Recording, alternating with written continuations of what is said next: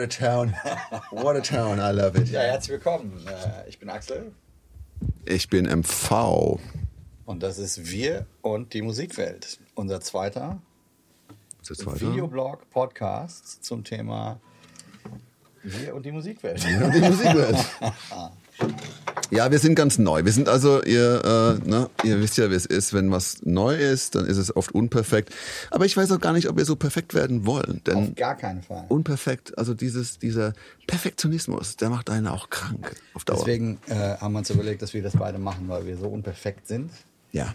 Äh, aber wir sind auch so ein bisschen Perfektionist. Du bist ein bisschen ein Perfektionist, finde. Ja, und das steht mir oft im Weg. Ich habe Ja. dann oft so das Gefühl, Alter, mach dich mal locker Ja. und ähm, sei nicht so, ne, mach mal einfach ein bisschen, äh, ein beruhig bisschen, dich. auch ein bisschen nervig. Ist vielleicht auch ein tolles Thema für, eine- für eine neue Folge. Äh, Perfektionismus beim Recorden. Absolut. Irgendwie. Ist das geil? Ist es nicht geil? Äh, die ganze Schneiderei, die ganze Edi- Editiererei, Overdubberei. Ist ein Thema. Könnt ihr euch das einfach mal notieren für uns? Weil äh, wir haben hier gerade zu tun. Ähm, Unser heutiges Thema. Anderes Thema, es? genau. Das ist es. Wir haben ein anderes Thema. Nämlich, äh, wir haben lange überlegt, oder eigentlich gar nicht so lang, aber wir haben so ein bisschen gebrainstormt äh, neben unserer Streaming-Debatte. Was gibt's noch für Themen, die Musiker oder die auch Nutzer von Musik äh, oder Musikinteressierte Ja. interessieren könnte? Und, was mal als Kontrast nichts Politisches, äh, nichts äh, Wirtschaftliches, sondern so ein bisschen ein Alltagsthema. Äh, und zwar Fluch und Segen zugleich. Wie nutze ich die Toilette im Tourbus? So, so ähnlich, auch ein Nein. Thema. Äh, auch ein Thema. nein, das Thema heute ist In-Ear-Monitoring. In ihr Monitoring. Äh, wir haben uns äh, überlegt, weil das so wirklich ähm, un unser täglich Brot ist, auf jeden Fall. Äh, die Frage, äh, wie hört man sich auf Bühnen, im Studio und so weiter.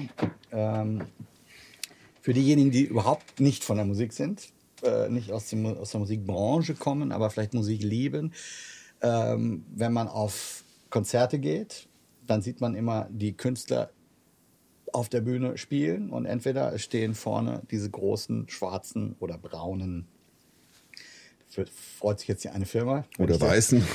Selten weiß. Selten weiß. Monitorboxen, das sind Lautsprecher, wo äh, ein Monitor-Sound rauskommt. Das heißt, wenn ich jetzt der oder die Sängerin bin, vorne stehe, ich will mich natürlich selber gut hören können. Und dann habe ich eventuell so eine Box oder sogar auch zwei vor mir stehen. Äh, und da kann ich dann dem sogenannten Monitormischer, dem Monitormann oder der Monitorfrau sagen, mach doch bitte mal an dem Lautsprecher, der vor mir steht, nur mich laut oder vielleicht den Gitarristen laut.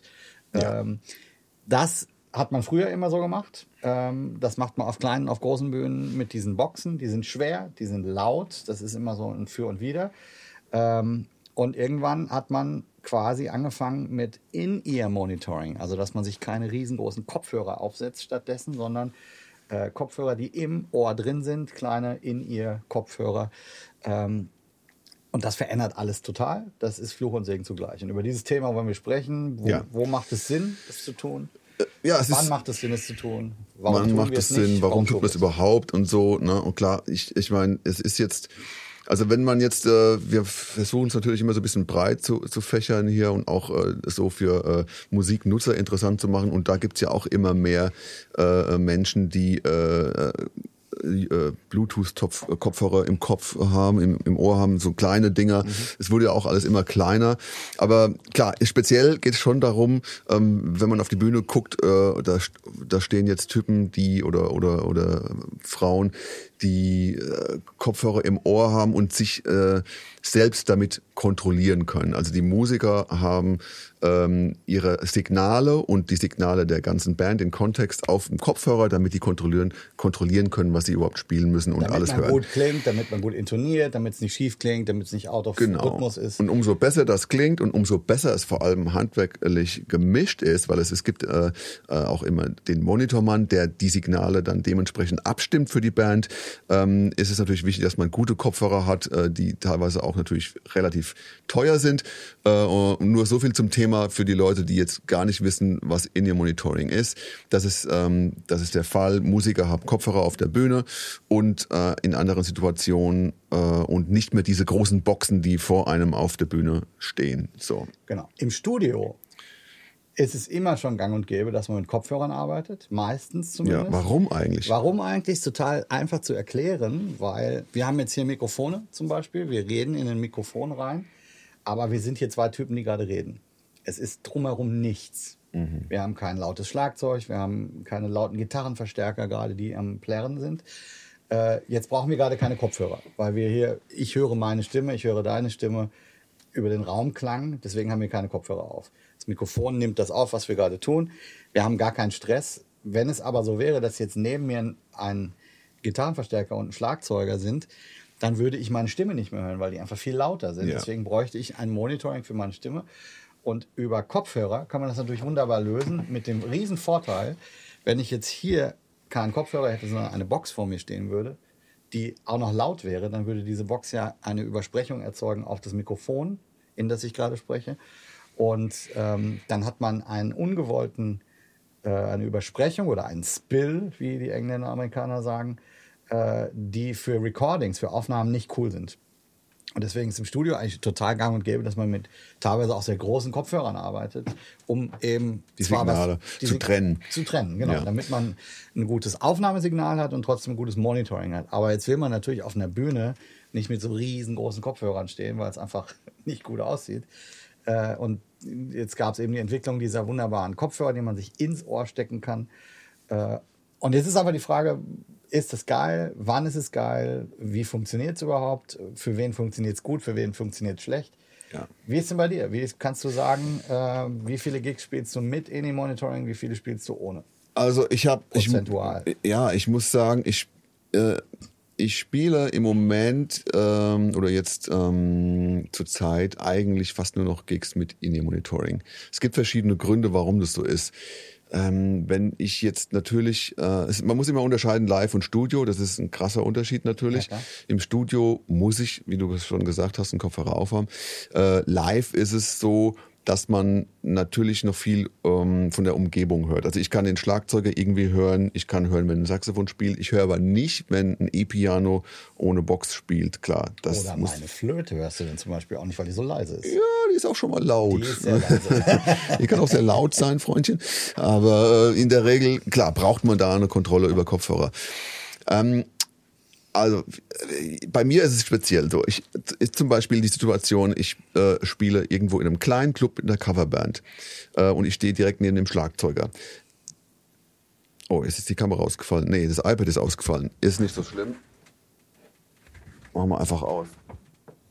Wir machen nämlich hier einen Videopodcast, wie ihr schon wisst. Äh, man kann uns sehen und hören, ähm, was äh, natürlich dazu führt, dass man uns vielleicht angucken muss. Aber ihr könnt es auch nur audiomäßig äh, checken. Also das könnt ihr entscheiden. Aber wer will, bei YouTube kann man den Videopodcast angucken. Zurück zum Thema. Äh, Indie Monitoring. Ich, bin im, Club, im kleinen Club. Der Schlagzeuger steht direkt neben mir und die Snare Drum hat ungefähr 8 Milliarden Dezibel direkt in mein Ohr. Und genau, Bam, die ganze Zeit und irgendwann äh, merke ich so, wenn ich nach Hause gehe, äh, pfeift mein Ohr die ganze Zeit. Ne? Man liegt dann so nach dem Gig im Bett und und hat die ganze Zeit. Also es ist einfach fürs Gehör relativ unangenehm, wenn, wenn äh, Klangquellen auf der Bühne zu laut einfach sind. Also für mich ist es zum einen mal ein Gehörschutz. Ich kann mich einfach besser schützen und bin nicht so gestresst nach dem Gig, gerade wenn der Gig vielleicht mal ein bisschen länger ist. Klar. Ähm, und dann ist es so, dass ich mir natürlich äh, mittlerweile ist die Technik auch so gut, wirklich so einen Sound geben lassen kann aufs Ohr, der für mich optimal ist. Ich kann alle Signale trennen, ich kann die Sänger gut hören, ich kann alle Musiker gut hören. Äh, und ich habe danach keinen äh, Schädel, der äh, ne, nur noch pfeift. So, das sind die beiden Hauptgründe, warum ich da ein In-Ear-Monitoring aufsetze. Bei so kleinen Gigs. Also bei mir ist es so, wir spielen ja viele Gigs zusammen. Ja. Also die Schnittmengen, die wir haben, sind, haben wir beim letzten Mal schon gesagt, singen meinen Song, tun wir zusammen. Das ist ja eine andere Situation. Das ist immer Fernsehrecording, ist ein bisschen special, aber da reden wir vielleicht auch nachher nochmal drüber. Gregor Meile, eine ganz normale Live-Bühne mit Publikum, relativ mittel- bis, mit, bis große Bühnen, würde ich mal sagen. Ja. Ähm, da spielen wir zusammen, da nutzen wir ausschließlich in dem Monitoring. Es gibt nur eine Person, die keins auf der Bühne verwendet, das ist der Herzi, der Geiger. Stimmt. Der Einzige, der kein In-Monitoring verwendet. Der hat einen klassischen Monitor, eine Box, die laut ist. Genau. Ja. Äh, ansonsten, ich spiele bei BAP, da sind wir alle komplett mit, mit In-Monitoring. Ähm, ja. mittlerweile. Die Band war früher natürlich nicht auf In-Monitoring, aber irgendwann äh, ist es geswitcht und seitdem ist die Bühne auch viel leiser.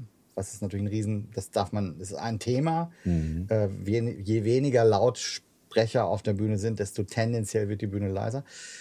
Was ich aber nicht teilen kann, oder so, andersrum, bei mir ist es auch noch, die anderen Gigs, die ich spiele, sind auch, ich würde auch sagen, 99 Prozent sind aktuell für mich mit Indie-Monitoring. Ich habe früher viel mehr Jazz-Gigs gespielt, äh, was ich aktuell nicht mehr so viel tue. Die waren dann häufig auch mal einfach rein akustisch, mhm. auch in kleineren Venues oder auch mal äh, in einer Situation, wo man sogar ohne Mikrofone gearbeitet hat, weil es nur rein akustisch war, dann brauchst du natürlich auch keinen Lautsprecher oder keinen ähm, Kopfhörer. Aber das Thema, was du sagst, dass du relaxed nach Hause gehst und es ist nicht pfeift, das kann ich leider nicht teilen. Mhm. Das liegt aber daran, dass ich Bläser bin, da kommen wir vielleicht auch gleich noch dazu. Ich muss mein In-Ear-Monitoring so laut machen, leider, wow, um so spielen zu können, dass ich gut spiele. Das hat leider das Problem, das ist vielleicht ein, ein, ein spezielles Bläser-Thema, das würde ich gerne auch noch nachher dann äh, anschneiden. Ähm, ich muss extrem haushalten mit der Lautstärke, um nachher nicht nach Hause zu gehen mit einem Pfeifen im Ohr. Also für mich ist In-Ear-Monitoring wirklich Fluch und Segen zugleich. Äh, ich würde lieber ohne spielen, aber die äh, Vorteile überwiegen, sagen wir es mal so. Ja. Aber vielleicht fangen wir mal damit an.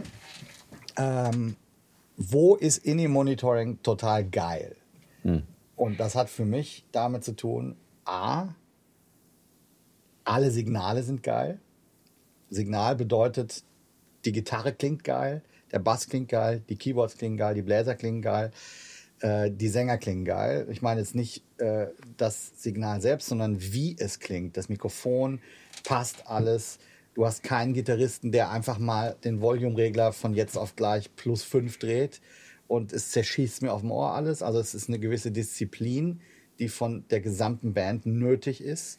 Das Absolut. ist früher vielleicht anders gewesen. Du kannst mal eben zum Amp gehen und einmal ein bisschen lauter drehen. Mhm. Das ist im Club, wenn du ohne In-Monitoring spielst, nicht so ein Riesenthema, sage ich mal. Ja. Sobald du Kopfhörer drin hast und ich höre dich gut und du drehst 3 dB lauter, fliegen mir die Ohren weg. Das heißt, grundsätzlich mal, Grundvoraussetzung muss sein, super Signale und eine extrem disziplinierte Band, die nach Möglichkeit das auch jeden Abend relativ gleich macht. Und eine weitere Grundvoraussetzung ist für mich, dass man einen Monitormann, eine Monitorfrau dabei hat, die oder der einen super Job macht, der die Signale super geil aufbereitet, mit ein bisschen Raum versieht, mit ein bisschen Kompression, vielleicht versieht, das hat auch nicht jeder gerne, ja. äh, dem ich sagen kann, ich will links und rechts was hören. Stereo übrigens ist Pflicht. Mhm. Mono in ihr, dann spiele ich ohne. Ja. Wenn es Mono-In-Ear gibt, dann tue ich die Kopfhörer raus und spiele komplett ohne, weil ich kann nicht mhm. mit Mono-In-Ear arbeiten. Krass. Funktioniert für mich nicht.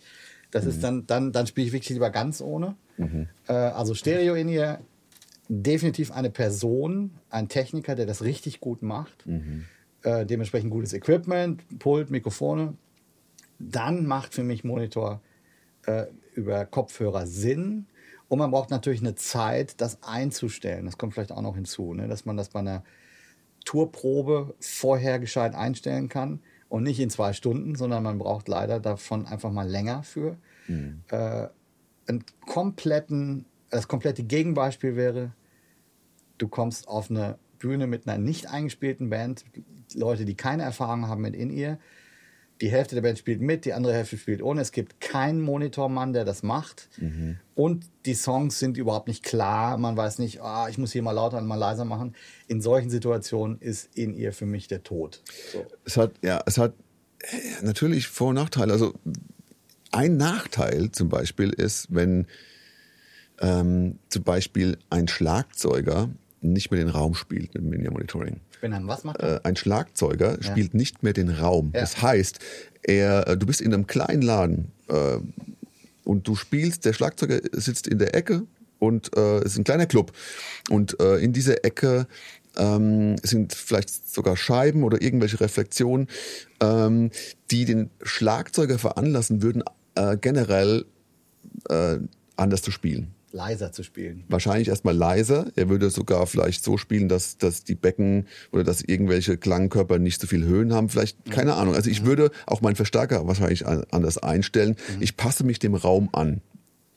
Automatisch. Ja. Ähm, das passiert nicht mehr, wenn du ein In-Ear aufhast, weil du machst dir den Sound natürlich als Schlagzeuger oder als, es muss nicht unbedingt der Schlagzeuger sein, auch als Musiker oder Instrumentalist generell, ähm, passt du dir den Sound so an, dass er im In-Ear gut klingt. Das muss noch lange nicht heißen, dass der Sound im Raum gut klingt. Das ist bei kleinen Clubs, finde ich, ein Problem. Weil du natürlich dich in eine Welt spielst mit tollen, ne, mit toller Abnahme, äh, Mikrofonabnahme und so weiter. Aber äh, du klingst im Raum nicht mehr gut. Und äh, als, als äh, Musikhörer in einem Raum kriege ich immer beides mit. Ich kriege die Lautsprecher mit ja. und ich kriege natürlich auch den Raumklang mit. Das heißt, für so kleine Räume ist es für mich generell überwiegend Gehörschutz. Aber ähm, äh, ich kann nicht mehr beurteilen, ob wir von der Bühne gut klingen. Das heißt, die Band spielt nicht mehr den Raum. Ja, es gibt ja tatsächlich auch in den Größenordnungen, in denen wir spielen, äh, manchmal die Situation, dass dann der Tontechniker nach vorne kommt und sagt, Leute, I'm sorry, mhm. so wie ihr gerade spielt, äh, ich habe die Gitarre komplett aus draußen. Ja. Zum Beispiel, weil der Gitarrenamp so steht, dass er eigentlich den Raum beschallt ja. und zu laut ist. Ähm, gibt natürlich Camper-Amps, wo man keine Box mehr braucht, Richtig, da fällt es weg. Genau, genau, Aber bei Schlagzeug ist es schwierig. Genau. Das ist immer Das ist laut. so das Thema. Wir reden ja jetzt, das, was du gerade meinst, das sind ja die Instrumente, die laut sind, die genau. grundsätzlich mal laut sind. Und wenn wir jetzt über Rockmusik zum Beispiel reden, wo du eigentlich über das Schlagzeug eine gewisse Energie brauchst mhm. äh, oder man ist gewohnt, dass es scheppert, dass es mhm. eine gewisse Grunddynamik hat, die einfach so ist, dass eine Energie übertragen wird das hat eine gewisse Lautstärke, die eventuell in bestimmten Räumen zu laut ist, sozusagen. Es gibt natürlich Trommler, die können trotzdem eine gleiche Energie äh, erzeugen und trotzdem etwas leiser Kommt auf den Trommler natürlich auch an, ja. aber es wird immer schnell am Schlagzeuger festgemacht, aber du hast natürlich recht. Es gibt auch Situationen, wo der Trommler relativ leise spielt und der Gitarrist ist der Arsch, der mit, mit ja. drei Boxen auf der Bühne alles zuplärt und sagt, ist oft nee, das, so. Die Gitarristen sind oft der Arsch. Ist, ja. Aber also im Grunde, du redest über die lauten äh, Soundquellen, die auf manchen Bühnen, in manchen Räumlichkeiten äh, eigentlich leiser sein müssten, damit der Tontechniker einen guten Job machen kann und damit auch das Publikum unten äh, einen halbwegs homogenen Sound bekommt. Ja. Dass man das falsch einschätzt, eventuell, wenn man über In-Monitoring spielt, weil man nicht mehr in der Lage ist, das so äh, zu äh, abstrahieren, wo man sich gerade befindet. Ja, es kommt natürlich immer auch ein bisschen auf die Stilistik an. Also gerade äh, Rock- und Punkbands machen sich, glaube ich, nicht so viel Gedanken darüber, ob es jetzt im Raum gut klingen müssen. Da geht es ja. um Attitude und da geht es darum, ja. das Ding zu rocken. Ne? Ja. Alles cool. Aber äh, bei einer, bei einer äh, vielleicht in einer, bei einer Gala-Veranstaltung mit einer Coverband oder, oder einer Jazzband oder vielleicht ein Singer-Songwriter-Act, ähm, mhm. Äh, da würde man vielleicht schon eher mal gucken, dass man den Raum ein bisschen eher mitnimmt oder so. Ne? Ähm, das ist auch eine Frage der Attitude der Band an sich so. Aber ich rede jetzt auch von mir. Ähm, meine Erfahrung ist halt oft, dass, dass der Schlagzeuger eigentlich im Raum viel zu laut ist, als würde er alleine spielen. Mhm. Äh, und die Band. Äh, Welche Schlagzeuger meinst du genau? Äh, ich, äh, also folgende Namen kann ich da nennen. nee, also das ist ja auch äh, verständlich. Mein, ja. Es gibt wahnsinnig gute Drummer, ähm, die äh, dann wirklich tierisch spielen, aber natürlich mit dem In-Ear anders spielen, als wenn sie den Raum hören würden. Ne? Ganz einfach, ohne jetzt den, den Drummer verurteilen zu wollen. Ähm, und es gibt äh, Musiker, die das generell auch ablehnen dann, weil sie genau deshalb, weil sie sagen, ich will einfach den Raum hören, ich will die Leute ja. hören, die vor der Bühne stehen, ich will im Raum sein mit den Leuten, mit dem, mit dem Klang des Raumes. Ich will mich nicht abschotten. Das ist ein großes Problem von In-Ear-Monitoring. Ist aber überwiegend ein Problem, finde ich, bei kleinen Bühnen. Auf Riesenbühnen ähm, ist es vielleicht nicht so schlimm, ne? weil da hört man das Schlagzeug sowieso nur über die PA. Da kriegt ja. man vom Raum ja gar nichts mit. Die, diese Komponente fällt bei großen Bühnen natürlich weg. Es gibt ja auch noch, vielleicht das ist auch ein, ein, ein spannendes Thema, es gibt ja verschiedene Arten von Kopfhörern. Äh, also wir reden jetzt zwar über In-Ear-Kopfhörer, also nur die Kopfhörer, die man von außen eigentlich nicht sieht, die mhm. im Ohr drin stecken. Aber es gibt ähm, die teure Variante, wo man quasi einen Abguss wie bei einem Hörgerät machen lässt. Und dann gibt es die in zwei Varianten. Diese, es gibt die geschlossenen, mhm. die steckt man rein und hat dann dadurch, dass sie keine Luftöffnung haben, keine Resonanzöffnung haben, mhm. Äh, sind sie geschlossen und haben so ungefähr 20 dB, glaube ich, äh, Dämpfung. Ja. Ähm, Die sind angepasst auf die Anatomie deines Ohrs, Genau. werden da reingegossen sozusagen und man dann nimmt stimmt aber das immer. trotzdem Bassfrequenzen noch ganz okay wahr. Mhm. Also es gibt auch Situationen, wo man die drin hat und man spürt über die Bühne die Vibrationen tieffrequent. Ähm, dann gibt es diese gleichen angepassten Dinger noch mit einer äh, äh, mit einem Resonanzloch. Die Mhm. sind dann quasi halb offen sozusagen. Da kriegt man ein bisschen was von draußen mit. Ja. Machst Ma- du das? Mhm. Nee, ich finde es nicht cool für mich. Äh, Ich habe es probiert. Für mich ist der Effekt, dass man Bass verliert. Also durch diese Resonanzlöcher, ist meistens ein Loch. Mhm. Das kann man auch wieder zumachen. Es gibt damit so Stöpseln und so. Ähm, die klingen bei mir, ähm, ich habe, es geht ein bisschen Druck verloren auf dem Ohr gefühlt und ich habe Okay. weniger Bass auf dem Ohr. Und ehrlich gesagt, der Mehrwert, dass ich ein bisschen was höre von außen, der hilft mir gar nicht im Kontext. Äh, weil ich bin jemand, ich habe, wenn ich einen in ihr Mix mache oder mir machen lasse, will ich immer alles da drauf haben. Ich will jeden hören. Ich will nicht selektiv hören. Das ist übrigens auch, müssen wir gleich mal drüber reden, über, über dieses Thema. Äh, dementsprechend, ich brauche dann nicht mehr nebendran noch jemanden hören, der dann eine Trompete spielt, sondern ich habe die Trompete auf dem Ohr. Ja. Ich brauche das nicht. Also deswegen bin ich mit den geschlossenen fein. Es gibt aber auch Leute, die spielen ähm, relativ günstige Kopfhörer. Es gibt in ihr Kopfhörer, die man von den üblichen Marken äh, Sony, Sennheiser, whatever bekommen kann für 20 bis 80 Euro. Die, die, kleinen Gummidinger haben, die man so reinsteckt. Die stecken auch im Ohr, aber die haben wesentlich weniger äh, Dämpfung. Das heißt, man hört viel mehr von außen. Ob die jetzt gut oder schlecht klingen, ist eine andere Frage. Das ist wirklich ein Geschmacksding, aber äh, da hört man halt von außen mehr. Äh, und dann wird man sich wahrscheinlich auch einen anderen Mix machen, ähm, weil man einfach eine andere, ja, man hört einfach noch andere Quellen von draußen. Ähm, und dann gibt es natürlich noch die Situation, Cut. Das schneiden wir raus. Schneiden wir raus. Ich weiß nicht, was ich sagen wollte. Ich wollte sagen, die, drei, die drei Kopfhörer gibt es. Es gibt drei? Gibt zwei. Es gibt die äh, Ah, nee, ich weiß, was ich angepassten. sagen wollte. Es gibt, pass auf, es gibt die angepassten Ja, mit und ohne Resonanzbohrung.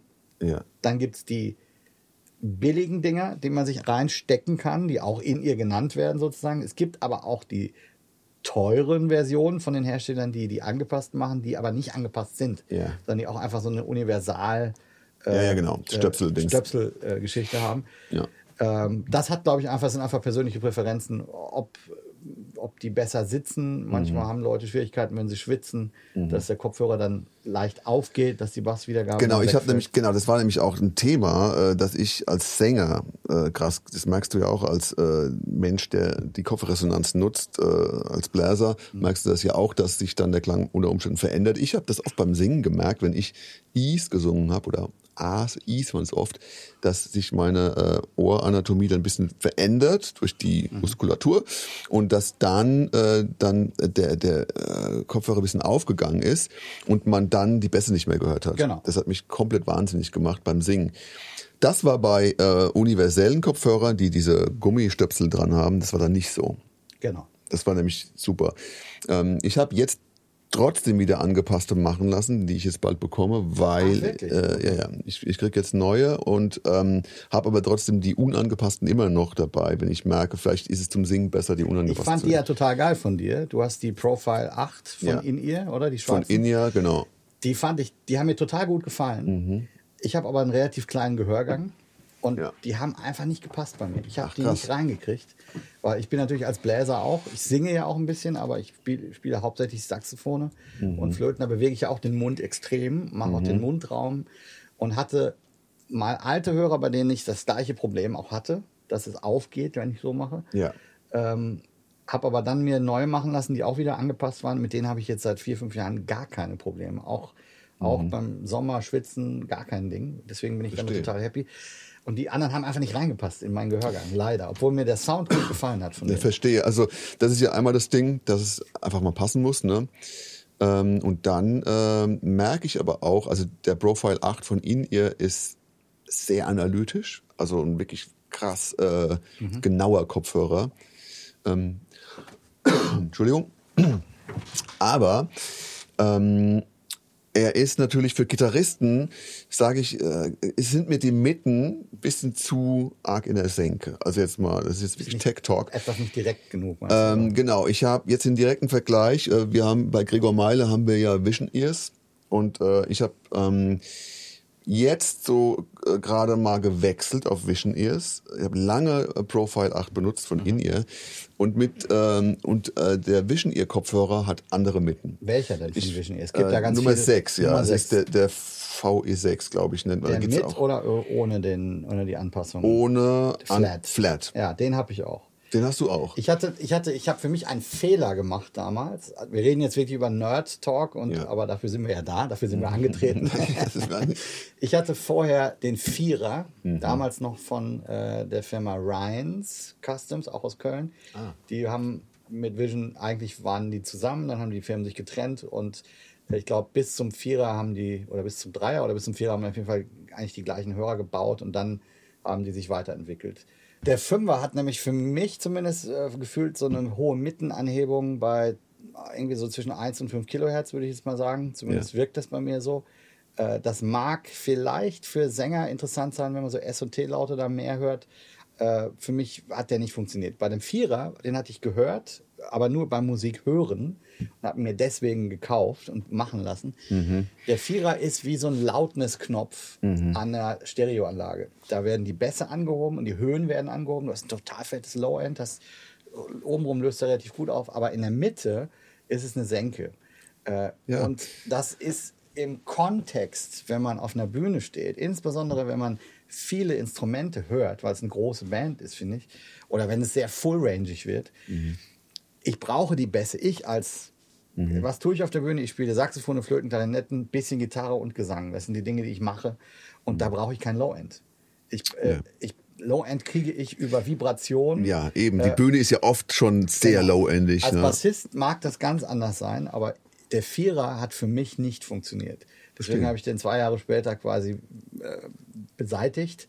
Du bist eher von vielen Bässen eher weg von ich bin zum Bässen. Sechser gegangen, den du jetzt Flat, auch quasi ja, bekommst. ja. Und zu dem flatten Sechser von, von Vision Ears, weil ich den geil finde. Der ist, hat ein okayes Stereospektrum, nicht super weit. Ja. Äh, Ich habe irgendwann mal den Achter bekommen zum Hören. Mhm. Der war noch mal krasser links, rechts verteilt und noch mal oben mehr und äh, noch mal analytischer sozusagen. Hatte für mich aber gefühlt etwas weniger Druck. So. Und Mhm. der Sechser ist für mich ein total gutes, äh, äh, ein guter Kompromiss aus Direktheit.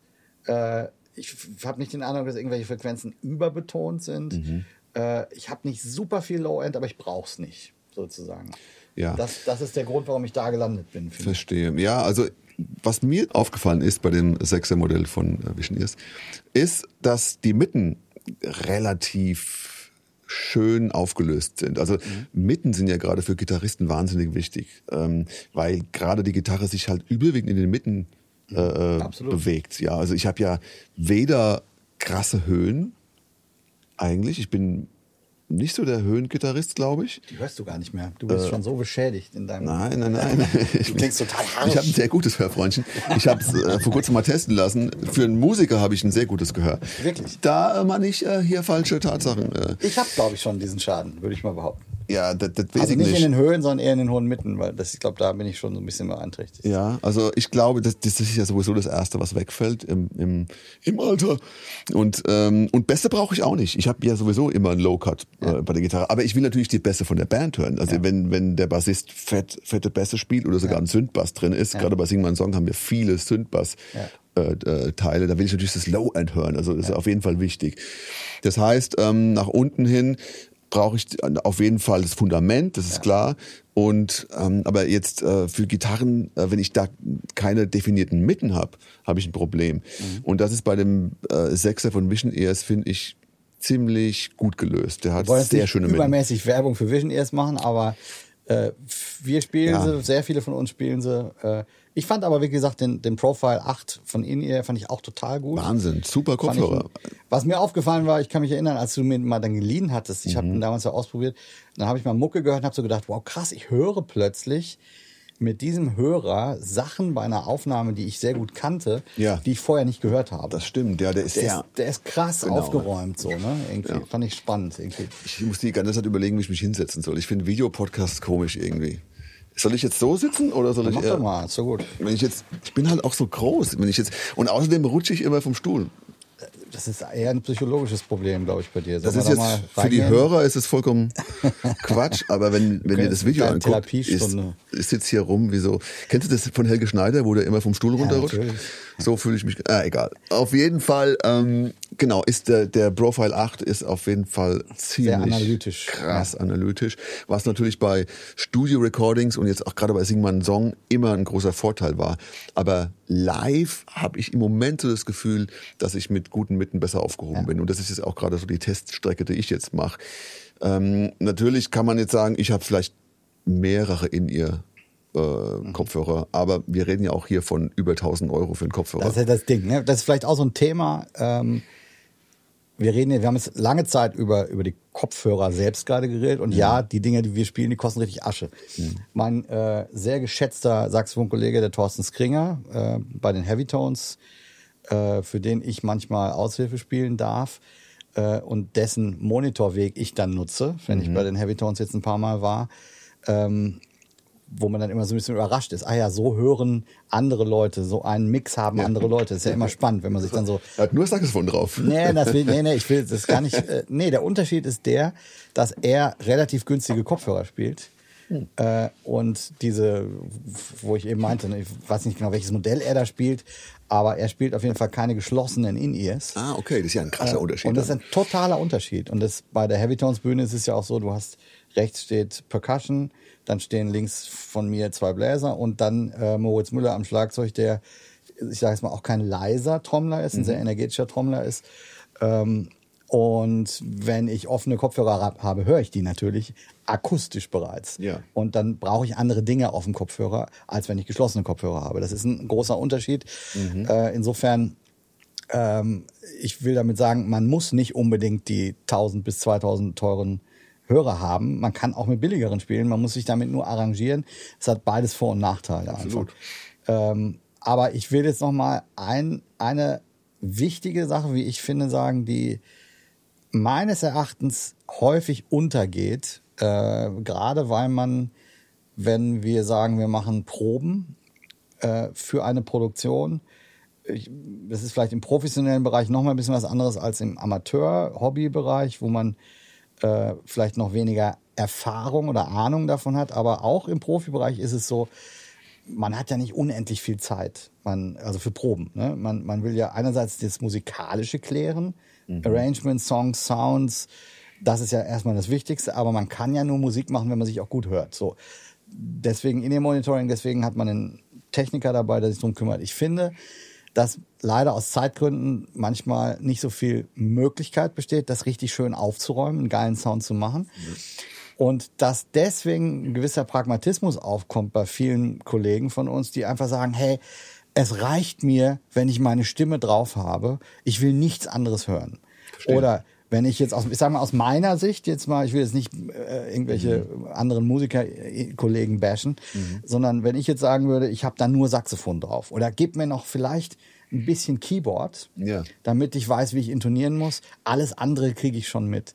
Ja, ich kann einen Gig eventuell so spielen. Das ist so der Notfallplan, damit ich auf jeden Fall arbeiten kann, weil zu wenig Zeit da ist. Genau. Dann. Ich kenne aber viele, wirklich viele Kollegen auch, die das so machen. Verstehe. Vielleicht nicht so in diesem Extrem, nur mich und ein anderes Instrument, aber ich kenne viele Kollegen, die sagen, ey, die Backing Vocals, die musst du mir nicht geben. Oder die Bläser brauche ich nicht, die höre ich sowieso. Oder äh, Percussion brauche ich auch nicht. Ne? Äh, oder die Geige brauche ich nicht, ne? weil das ist ja nicht so existenziell. Es reicht mir doch, wenn ich den Groove habe, wenn ich ein Instrument habe, was eine tonale Information gibt. Und ich kann jetzt nur mal sagen, aus meiner Sicht, äh, es gibt Themen, zum Beispiel, wenn wir einen Keyboarder in der Band haben und ein oder zwei Gitarren in der Band haben. Wenn ich als Bläser oder auch als Sänger intonieren möchte, es ist ja bei uns, bei Bläsern und bei Sängern nicht so, dass man nur eine Taste drückt, es kommt immer der gleiche Ton raus, sondern ich muss ja intonieren. Ich muss mich vierteltonmäßig eventuell anpassen Sänger auf, eigentlich dann. wie ein Sänger auf die jeweilige Tonart. Wenn ich das nur aufs Klavier mache, was wohltemperiert gestimmt ist, mhm.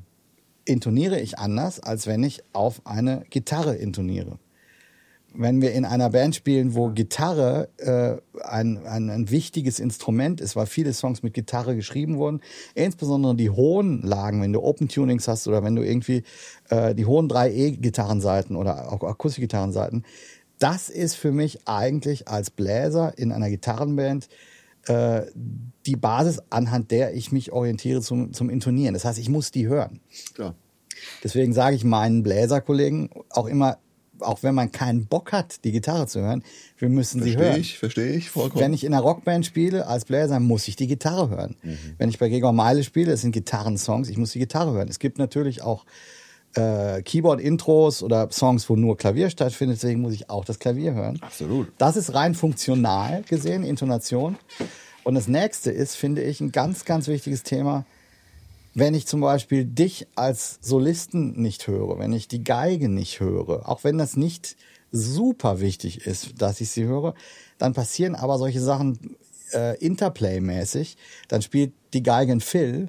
Ich höre die aber nicht, ich habe die nicht drauf ja, und spiele selber ein Fill an der Stelle. Klar. Und dann äh, ist fürs Publikum unten, warum spielen die da an der gleichen Stelle beide ein anderes Fill? Oder der Tontechniker muss sich vielleicht unten sogar entscheiden, ah ja, die Band macht da irgendwas ganz komisches, dann ziehe ich mal die Geige runter an der Stelle. Äh, lange Rede, kurzer Sinn. Ich bin ein harter Verfechter davon, dass jeder auf der Bühne jeden hört. Ja. Ob es die kleinste Triangel ist und die kleinste äh, Tin Whistle bis hin zum E-Bass. jeder muss jedes, jedes Instrument hören, meiner Meinung nach, um sinnvoll miteinander Musik machen zu können. Klar kann man es leiser machen, oder man kann es im Stereo-Pan sagen, damit es ein bisschen aufgeräumt ist. Ich mache die Geige nach links oder ich mache mhm. ein paar Dinge, die schiebe ich in eine andere Ecke, damit sie nicht so präsent sind oder wie auch immer. Aber das finde ich total wichtig. Wie machst du das? Das ist, ja, das ist halt so ein demokratisches äh, Prinzip äh, in einer Band, dass natürlich jeder Klangkörper das gleiche Recht hat, äh, äh, zu klingen und äh, erstens mal ähm, da zu sein. Natürlich gibt's Dynamikunterschiede, das ist, so ist halt Musik, klar, logisch, da brauchen wir nicht drüber reden. Aber äh, was die Kontrolle angeht, und man merkt zum Beispiel bei Sing meinen Song ganz extrem, wenn wir da proben, ähm, ich muss jeden Ton von den Sängerinnen, von den äh, Bläsern. Ich muss alles immer hören, weil wir natürlich in Echtzeit arrangieren. Gerade da ist es natürlich ganz krass, wenn ich äh, im Klavier eine Oberstimme habe und ich äh, bin dann äh, eine, Sekunde, eine, Sekunde versetzt ja, dann genau. äh, in irgendeine Melodie. Top dann Notes, total so Top Notes, Thema, ja, die Kontrolle ja. über die über die Melodieschichtung und überhaupt die die äh, Geschichtung der der äh, Intervalle. Ähm, wenn ich da keine Kontrolle habe, dann machen wir uns natürlich ähm, den Tag schwer, weil viel zu viel Zeit verschwendet wird, weil man Sachen korrigieren muss. Also da, da, da kommen wir nicht weiter. Also bei Sing mal einen Song ist es oder überhaupt bei, bei Recording Sessions, wo man äh, konkret arrangiert in Echtzeit. Natürlich gibt's auch äh, Projekte, wo man Noten hat und jeder hält sich an die Noten. Mhm. Dann spielt man die Noten so gut wie es geht, auch cool. Dann ist die Intonation eher so ein Thema. Aber in dem Fall ist es so, ich muss immer hören, was die anderen spielen, weil ich meine Stimme danach anpassen muss. Beim, ja. Weil wir ja wirklich äh, die Songs nicht immer von Noten spielen, sondern sagen, okay, wir, wir überlegen uns jetzt mal was eigenes Axel, überlegt du mal eine Bläserstimme für die Bläser oder ihr als Bläsersatz. Die Sängerin, überlegt ihr euch mal eine Stimme, die ihr oben hier über den Chorus drüber legt und die Gitarre macht noch so eine Side-Melodie und wir fangen an, irgendwie rumzuprobieren. Mhm. Klar, dann, wenn ich da die Kontrolle nicht habe, dann äh, verschwenden wir so viel Zeit und wir haben nun mal keine Zeit bei Sing einen Song, wir haben nur drei Tage für jeden Künstler, dann äh, kriegen wir richtig Stress und Probleme. Also da da muss ich natürlich immer jeden hören.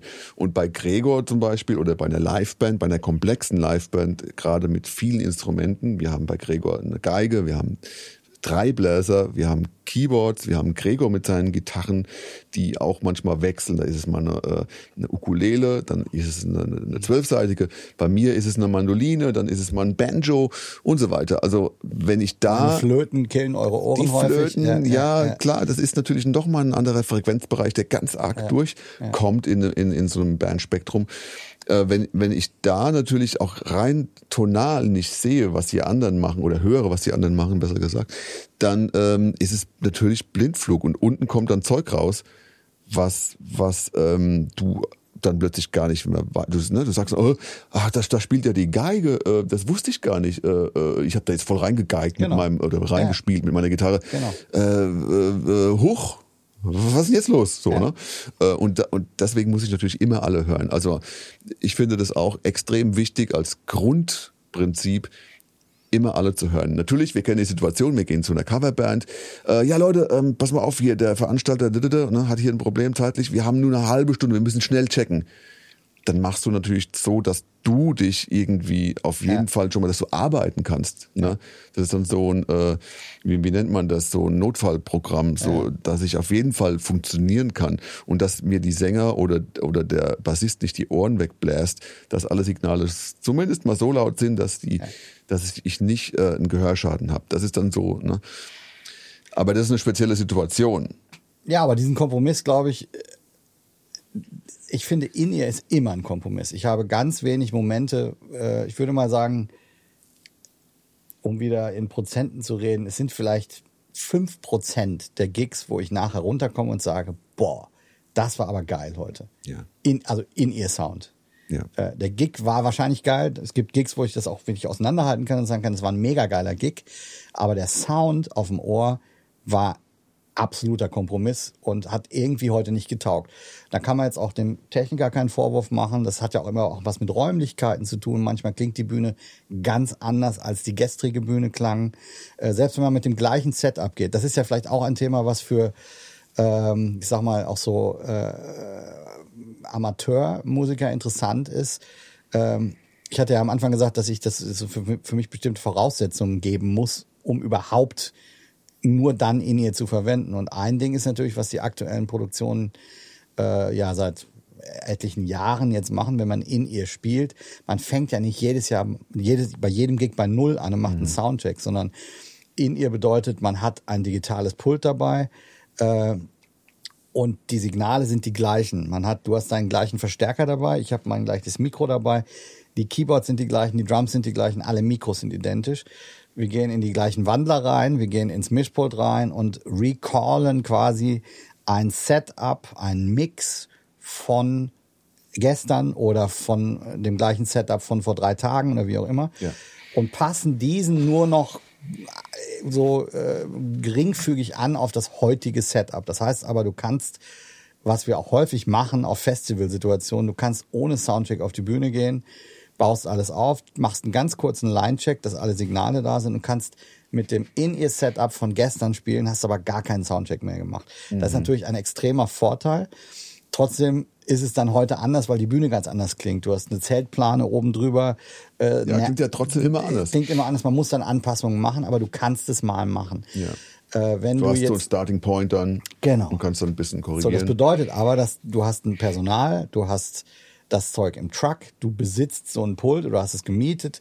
Wenn du das nicht hast, mhm. äh, und äh, dann gibt es auch diese Personal Monitor Situation, ob das diese Avium-Teile sind oder bei Sing mein Song haben wir die Allen and Heath Dinger, diese Me Ones, das ist also ein kleiner Personal Monitor. Ja, jeder Musiker hat sein eigenes Mischpult und kann da drehen. Genau, es hat auch extreme Vor- und Nachteile, äh, aber grundsätzlich ist mal so eine Peripherie da, die funktioniert. Ja. Wenn du in einer Band spielst, wo keine Disziplin herrscht, wo äh, ich weiß was ich, beim, beim gestrigen Gig gehe ich ganz nah ran ans Mikro und heute habe ich einfach keinen Bock, gehe einen halben Meter weiter weg oder der Gitarrist macht sich lauter und leiser, dann ist das alles sehr nicht tauglich für einen In-Ear-Sound. Mhm.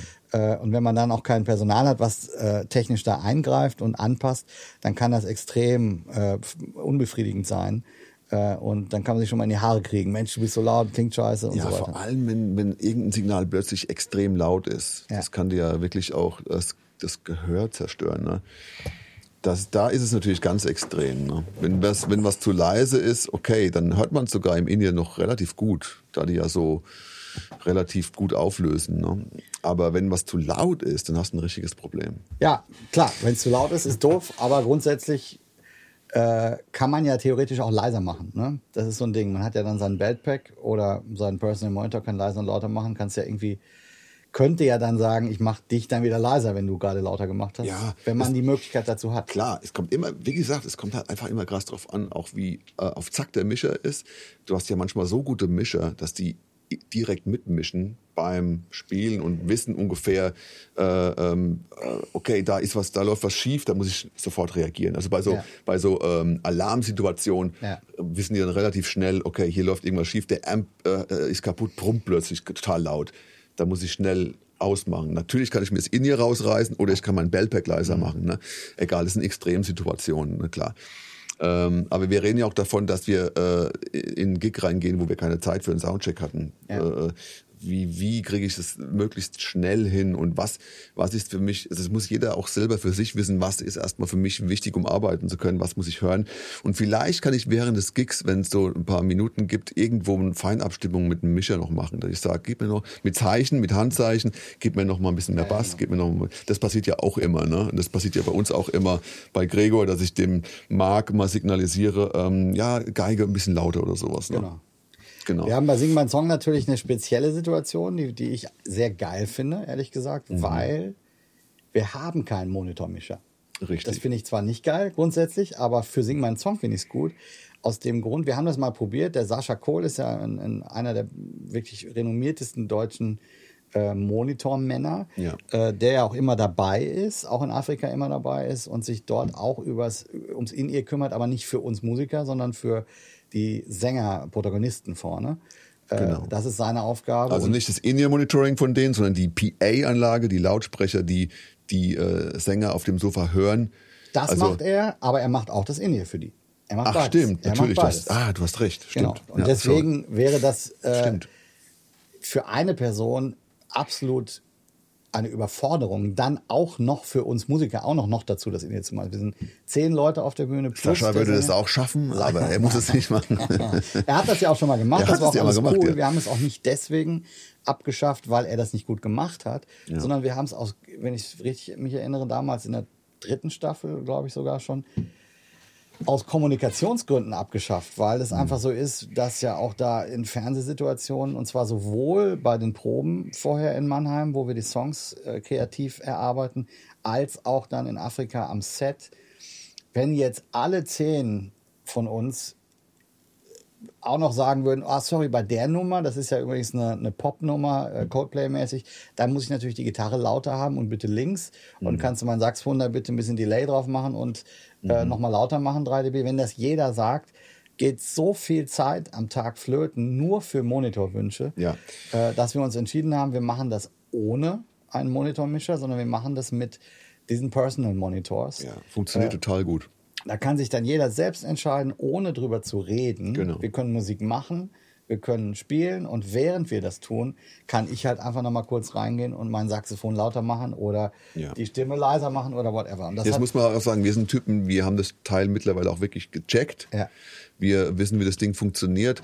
Ich kann mitten im Song, kann mal schnell an, an den entsprechenden Regler gehen und kann, kann da mal kurz was runterdrehen oder lauter drehen, wenn ich Ja. merke. Das kann ich immer noch machen. Und was ich vor allem machen kann, ich kann für jeden Song äh, ein Patch abspeichern. Also Machst du das? Ich, ich mache das, viele machen das nicht. Der Dominik mach macht das es, glaube ich, gar nicht. Der hat einen Sound und bei dem bleibt er. Dann kann, er- braucht er sich da auch nicht mehr drum kümmern. Bei mir funktioniert es oft nicht, weil ich zum Beispiel jetzt bei einer Ballade, wo der Schlagzeuger äh, so einen leichten Train-Beat spielt und leicht auf der Snare so ein bisschen Besen ne, oder mit so Besen, dann, ähm, dann würde ich mir einen Mix machen, wo die Snare lauter ist, weil ich zum Beispiel mit meinem Akustik-Strumming da ziemlich genau drauf sein muss. Ja, genau. Oder sowas. Ne?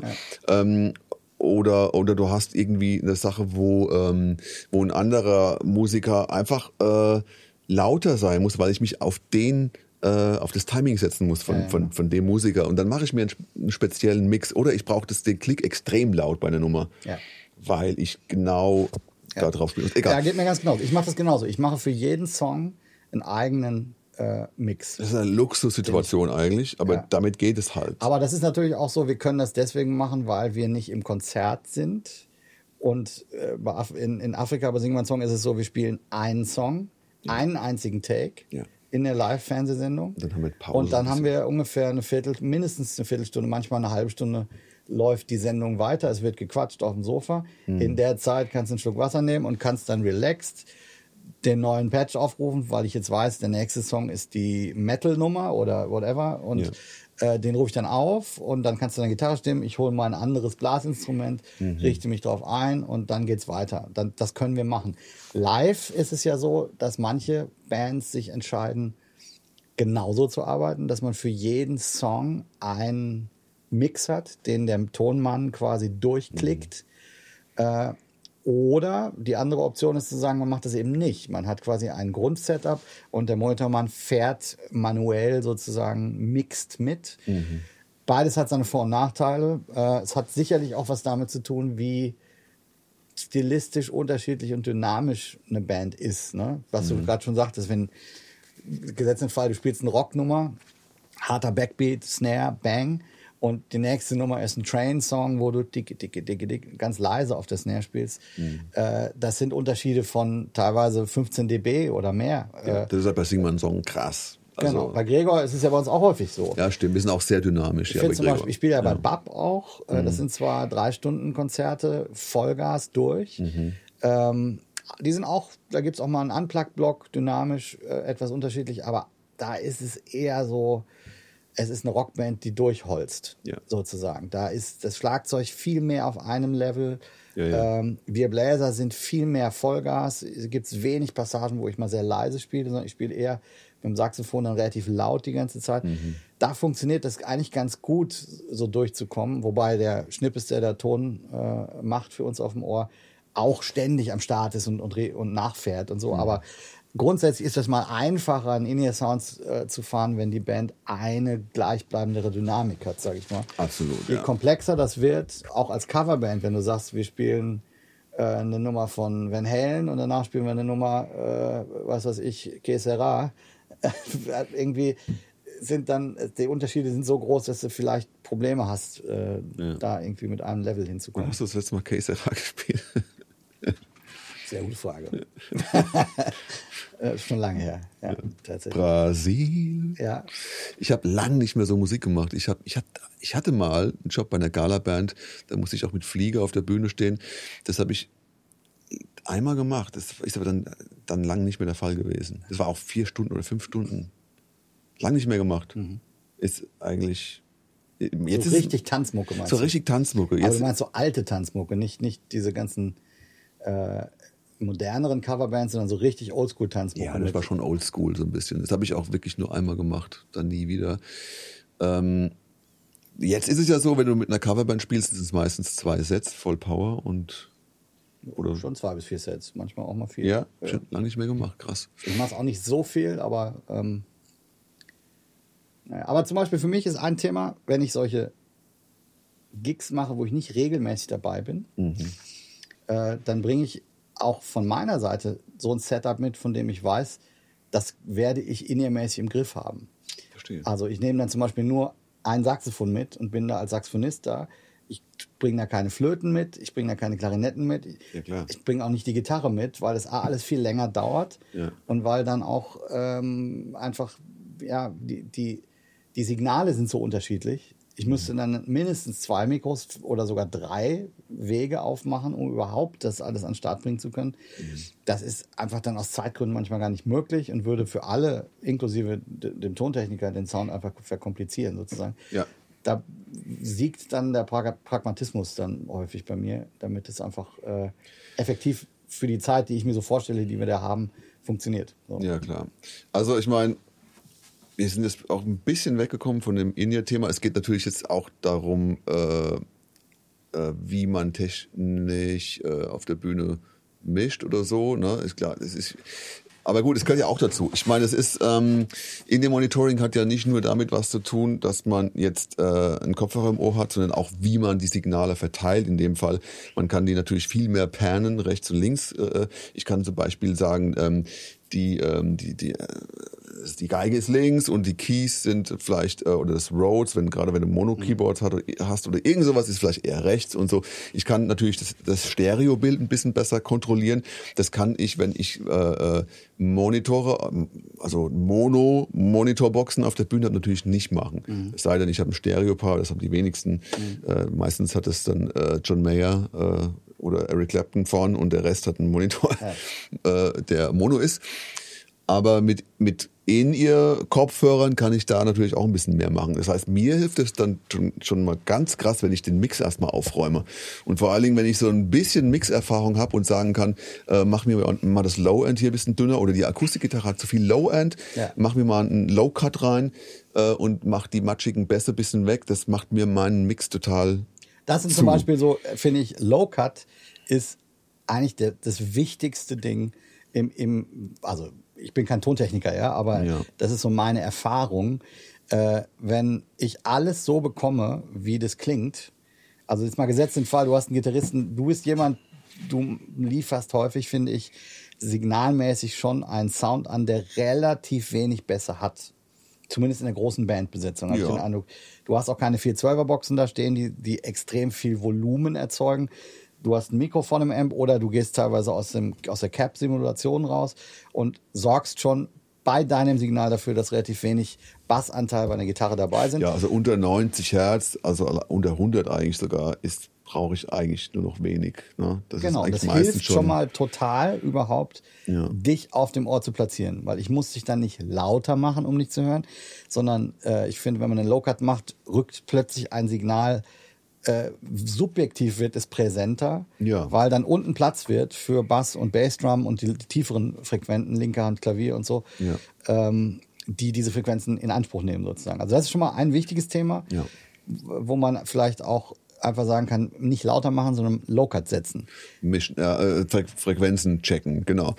Ähm, da, da äh, kommst du ja auch in so einen Bereich, also das Phänomen Kompression. Ne? Da wird es jetzt wirklich auch ein bisschen, ein bisschen nerdier, weil äh, ich kennst, kennst du das auch, wenn du auf der Bühne stehst und du hast plötzlich einen Sündbass, der angeht, dann drückt dir andere Signale ein bisschen weg oder ja, dein klar. Signal.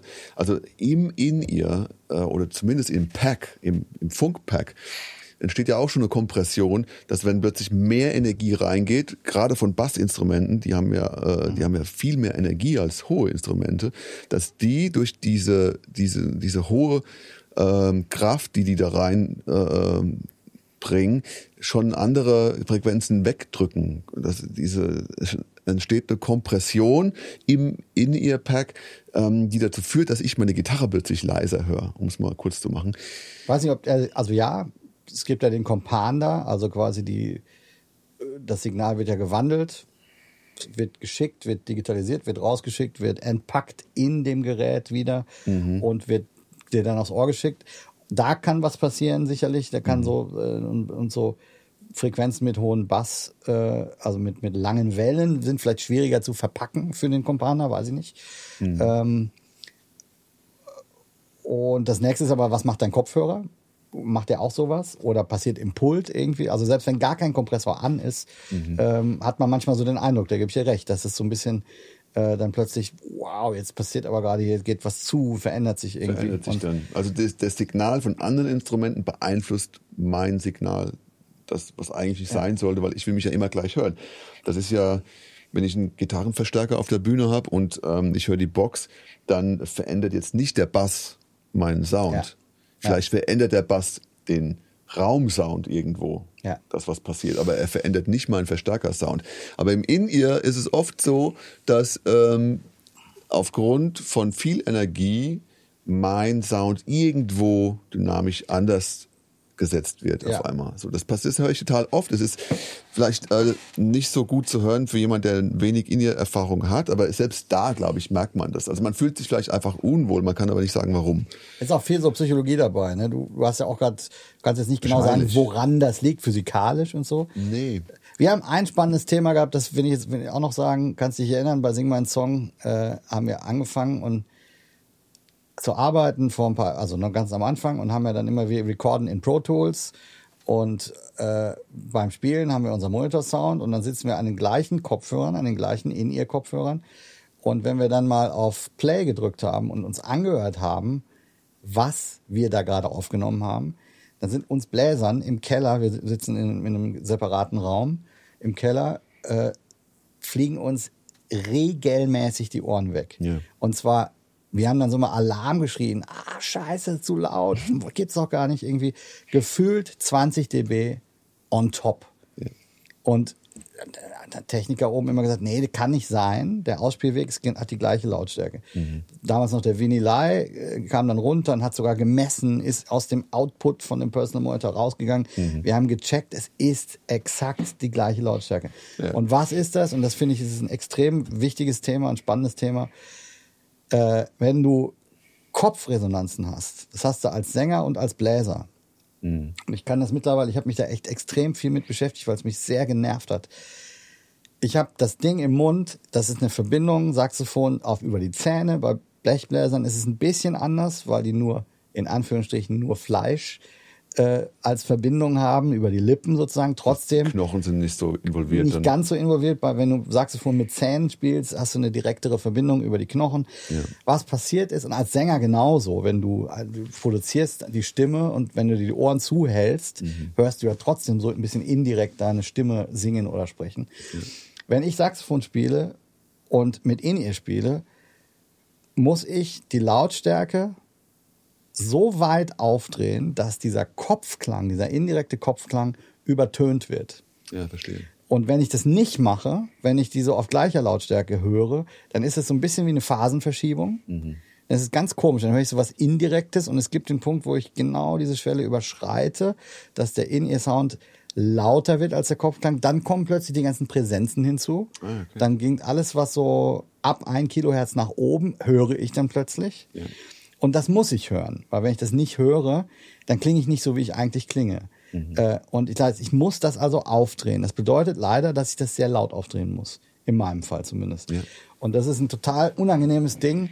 Äh, wenn ich nämlich dann nicht spiele, höre ich plötzlich, wie laut das überhaupt ist. Ich glaube, es gibt da so eine Art Phasenauslöschung. Ja.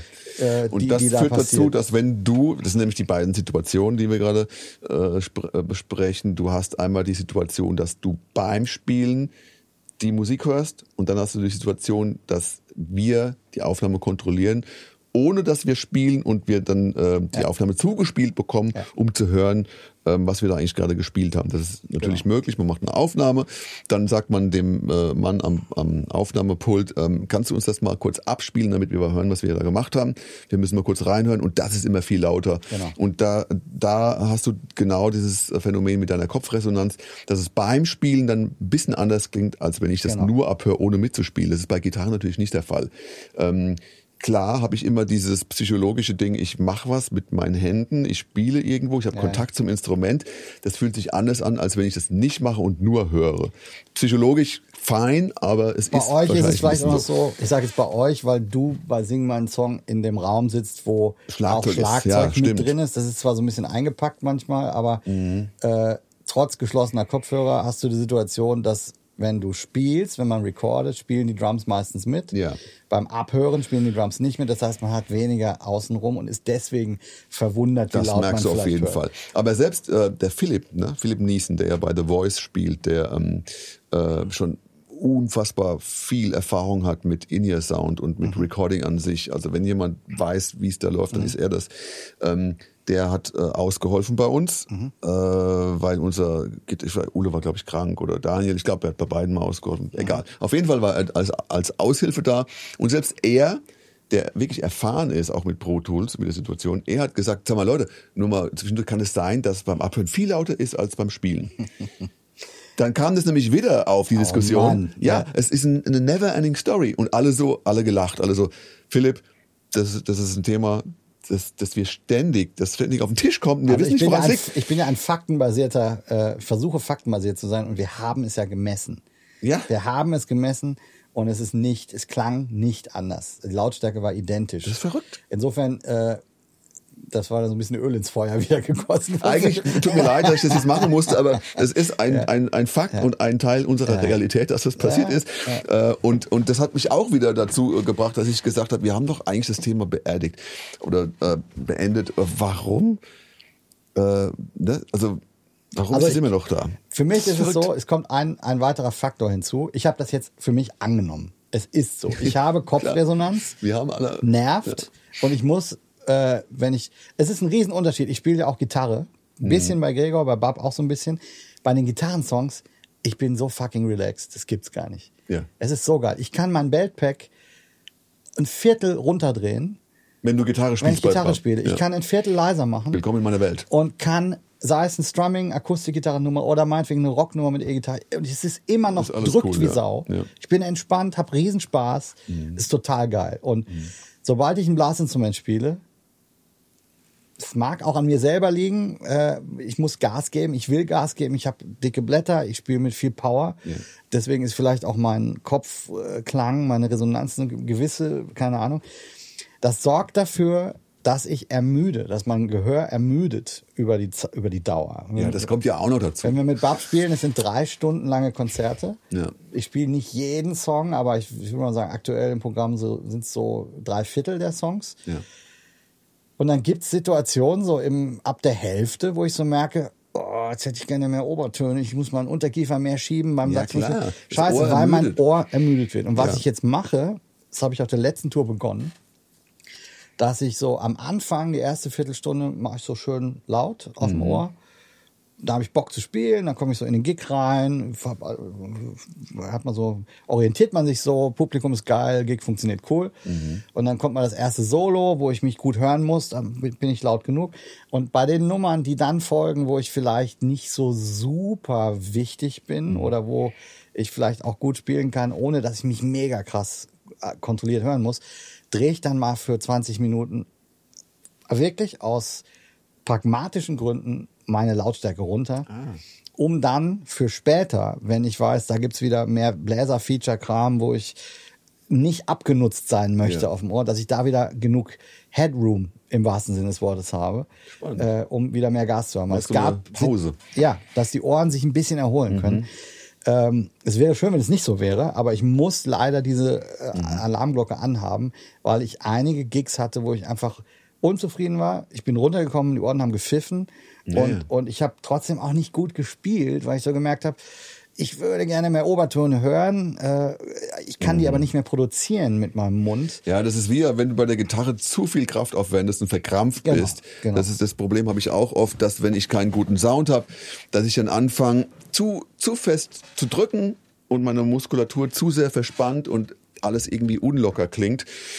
Ähm, und wenn, wenn das alles, wenn alles gut hörbar ist, dann äh, kann ich mich viel mehr entspannen und Ja. äh, auf, äh, ja, mich durch die Musik bewegen, ohne dass ich jetzt irgendwie technisch irgendwo das Gefühl habe, äh, mir geht die Kraft aus oder sowas. Ne? Und gerade das ist es ja auch, die Ausdauer wird beeinflusst dadurch, dass du immer mehr gibst. So, ne? Genau. Das ist auch ein großes Problem generell beim Musikmachen. Wie viel Kraft muss ich eigentlich aufwenden? Und Ja. das wird durchs In-Ear natürlich auch nochmal stark beeinflusst und durch das Dynamikverhalten von dem Kopfhörer. Genau. Und ich finde, es ist eine Instrumentalfrage einerseits. Wir haben jetzt über indi- individuelle Dinge gesprochen. Bei dir ist es so Kraftaufwand beim Spielen, bei der Gitarre. Bei mir ist es Power vom Mund. Sänger haben vielleicht ein ähnliches Problem, finde ich, wie Bläser. Äh, Das kann ich okay einschätzen, weil ich so ein bisschen Backen-Vocals singe.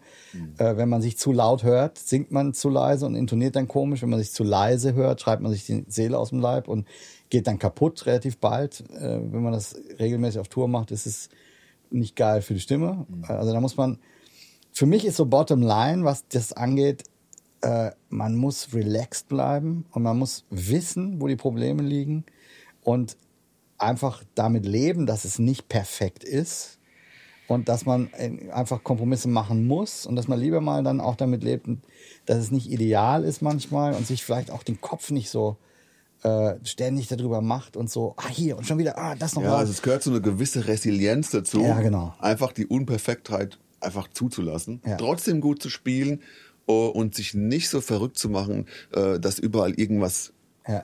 ist, was einem nicht so passt. Genau. Ich glaube, das ist ein wesentlicher, also überhaupt ein großer Bestandteil vom, vom Spielen live, dass man eine, eine gewisse Resilienz hat äh, ähm, in Bezug zur Unperfektheit des Raums, der, der Ja. Situation an sich, der Bühnensituation. Vielleicht ist das Publikum auch mal anders, redet vielleicht mal mehr bei manchen Auftritten. Mhm. Also eine gewisse Abschottung und eine, gewisse, äh, ähm, ähm, ja, Hast du Publikum auf dem Ohr bei dir? Nee, nie. Eigentlich nie. Nee, ich habe keine Atmo-Mikrofone drauf, weil ich, ähm, ich hatte mal die Situation auch, dass ich äh, gespielt habe und dann hat, äh, äh, haben zwei Frauen direkt vor dem Atmo-Mikrofon Ich weiß, das war in der Schweiz, das war in der, das war in der äh, Mühle Hunziken, ne? Ja, ja. Und dann haben ja. die sich über, äh, keine Ahnung, Waschmaschinentabs unterhalten oder sowas. Die haben auch scheiße mitgesungen, extrem schlecht ja, mitgesungen. Ja, es war einfach so, alles cool, aber es war einfach so, es hat mich rausgebracht, weil, ah, ja, genau. weil ich habe auf der Bühne gestanden, wollte Gitarre spielen und so, ja, also, nee, ich mache das immer so, dass ich, äh, wenn ich, wenn ich die Spülmaschine anschalte,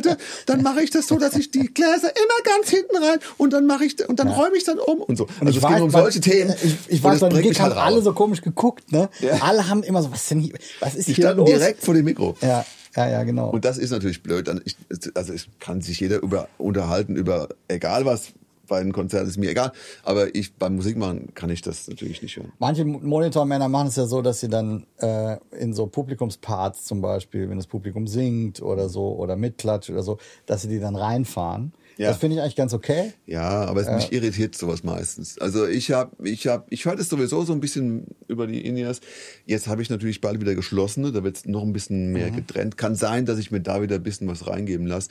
Mal gucken. Aber diese, diese Atmos-Situation, die irritiert mich oft. Vor allem klatscht das Publikum ja oft auch mit. Und wenn das passiert, ja, ja. dadurch, dass du so eine große, einen großen, das, das, Publikum kann noch so tight sein und, und sicher auf dem Takt klatschen. Dadurch, dass die Bühne oft eine Entfernung zum Publikum hat, entstehen natürlich, wie nennt man das, äh, Delays oder ähm, äh, Laufzeiten sind einfach anders. Die Laufzeit, genau, die, so nennt man das, ist anders und dadurch kommt das später an. Und äh, das Publikum klatscht dann zu einem Takt, der nichts mit, der, mit meiner Realität zu tun hat. Und dann komme ich natürlich arg raus und ja. das ist natürlich schwierig dann. Deswegen ist es auch schon ein Grund, warum ich das nicht, nicht möchte, äh, weil da ein Problem auftritt dann. Für mich naja. gibt es noch ein Ding, was ich total geil finde bei in ihr, dass ich zum Beispiel äh, in Situationen, das ist jetzt wieder aus meiner Sicht, zum Beispiel, wenn ich eine Flöte spiele oder eine Klarinette, mhm weil die in den Song reingehört, weil wir das so arrangiert haben. Äh, und neben mir steht das Schlagzeug. Äh, und die Instrumente haben eigentlich miteinander, was Dynamik angeht, sehr wenig zu tun. Äh, Schlagzeug ist laut, Klarinette ist relativ leise, meistens, je nachdem, wo man sie spielt.